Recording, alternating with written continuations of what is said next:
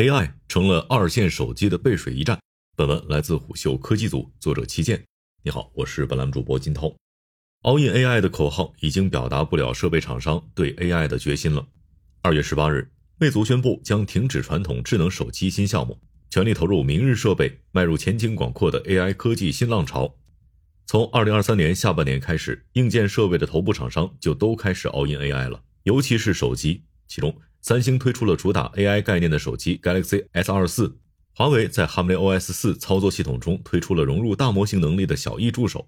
小米的澎湃 OS 宣布将 AI 大模型植入系统，vivo 发布了自研的 AI 蓝芯大模型，OPPO 先是推出了安第斯 GPT，最近也发布了 AI 超级智能体和 AI Pro 开发平台战略。而相比这些一线手机品牌，魅族的做法无疑更加激进。只是完全放弃传统手机，是不是有点过了？仅从数据来看，放弃传统手机业务可以被认为是魅族的一次壮士断腕。数据显示，二零二二至二零二三年，魅族在国内市场的出货量占比仅百分之一左右，而国内前五大智能手机品牌苹果、vivo、OPPO、荣耀、小米则紧握市场份额的百分之八十四左右。再放眼整个智能手机市场，情况同样不太乐观。就当下来看，智能手机市场的饱和与同质化竞争已达到前所未有的高度。市场公司 IDC 在二零二四年一月发布的一份报告显示，二零二三年全球智能手机出货量为十一点七亿部，同比减少百分之三点二，创下了十年来出货量新低。即便是技术革新不断，用户体验日益优化，但市场增长的天花板已经显露，留给新进入者和边缘玩家的空间越来越小。在竞争如此激烈的市场中，所有非一线手机品牌都在面临生死存亡，但魅族似乎并未失去信心。二零二三年底，在魅族的秋季无界发布会上，星际魅族集团董事长兼 CEO 沈子瑜曾表示，魅族明年对出货量的预期是要比今年翻一倍，未来希望能在三年的时间里回到国内中高端市场的 Top Five。然而，这一目标对于市占率仅为个位数的魅族来说显得过于乐观，甚至有些脱离实际。相对于垄断市场的苹果、华为以及小米、荣耀等强势品牌，魅族无论是产品力和技术创新，还是品牌影响力和市场份额，几乎都没有扳手腕的实力。不过，相比这些强势品牌来说，魅族的船小更好掉头。从2022年魅族加入吉利开始，魅族的业务重心就已经不在智能手机了，不仅从手机跨界到了车机，还开始做更多围绕手机的周边电子产品。2023年底，魅族发布了 AR 眼镜 MyView。目标是做全天候时尚 AR 智能眼镜产品，就连2023年魅族的双十一战报都把重心放在了充电器等手机周边产品上。如今，传统的智能手机业务对于魅族来说，可能连鸡肋都算不上，到了食之无味，弃之不可惜的地步。但问题是，AI 手机的机会在哪儿呢？AI 技术在过去一年中取得了革命性突破，这给所有智能手机厂商带来了新希望。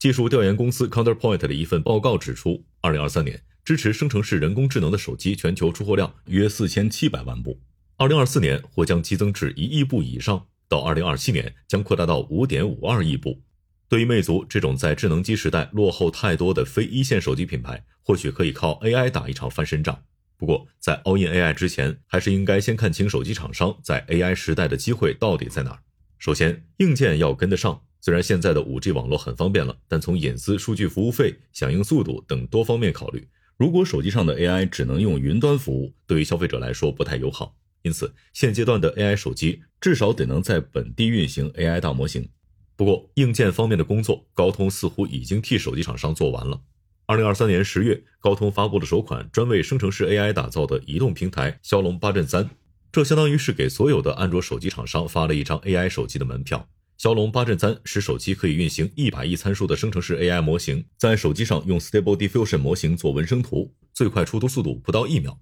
一定意义上讲，搭载了骁龙八阵三的手机，就相当于一只脚就已经迈进了 AI 手机的门槛。当然，要做 AI 手机，不能只靠堆料，还要做软硬件协同创新，结合 AI 小模型的新趋势做设备优化。不过，从过往经验来看，单纯做性能优化，并不能给手机品牌构筑竞争壁垒。用户未必会为 UI 和手机优化买单，锤子就是一个很好的例子。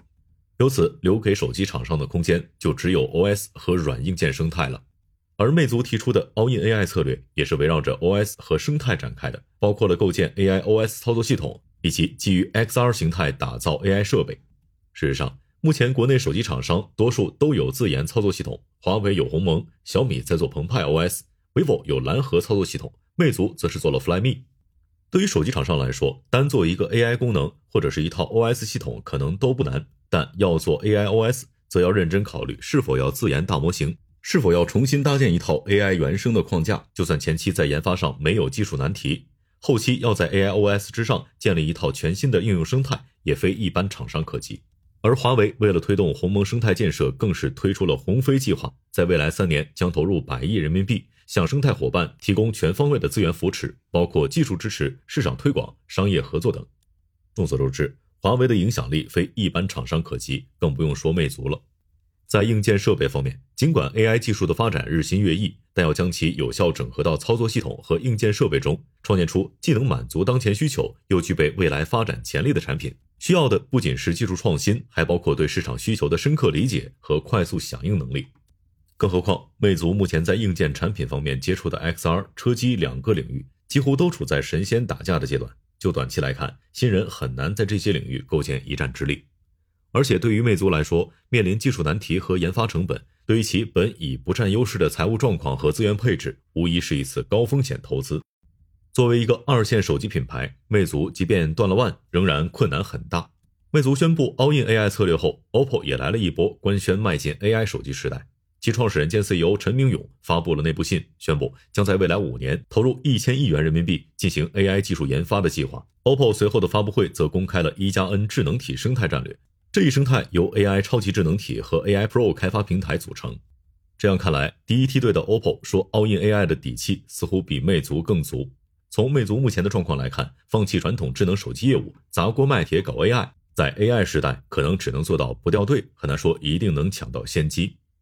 再说战略，魅族将 All in AI 的战略重点定在了改变交互体验。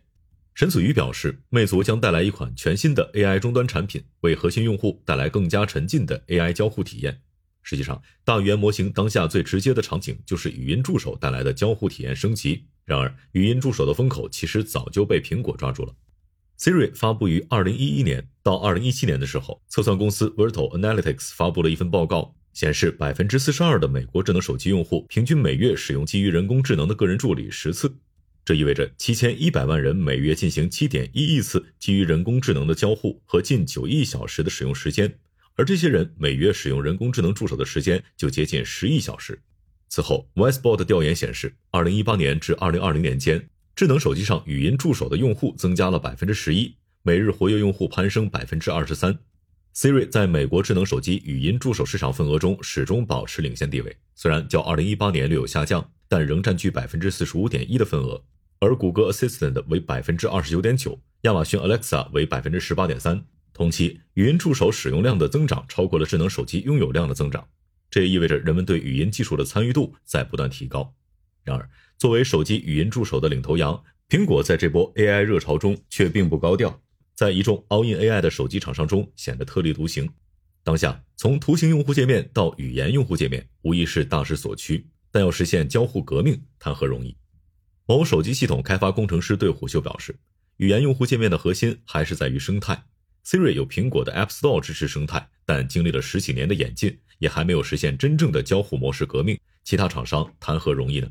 语音交互模式肯定会因为大模型加速落地，但仍不是某一家手机厂商或者某一个大模型公司可以实现的。要知道，生态系统的构建是一项长期而艰巨的任务。手机厂商即使能在短时间内推出技术上领先的 AIOS 和 AI 设备。但如果没有一个强大且健康的生态系统支撑，这些技术创新最终也难以转化为市场成功。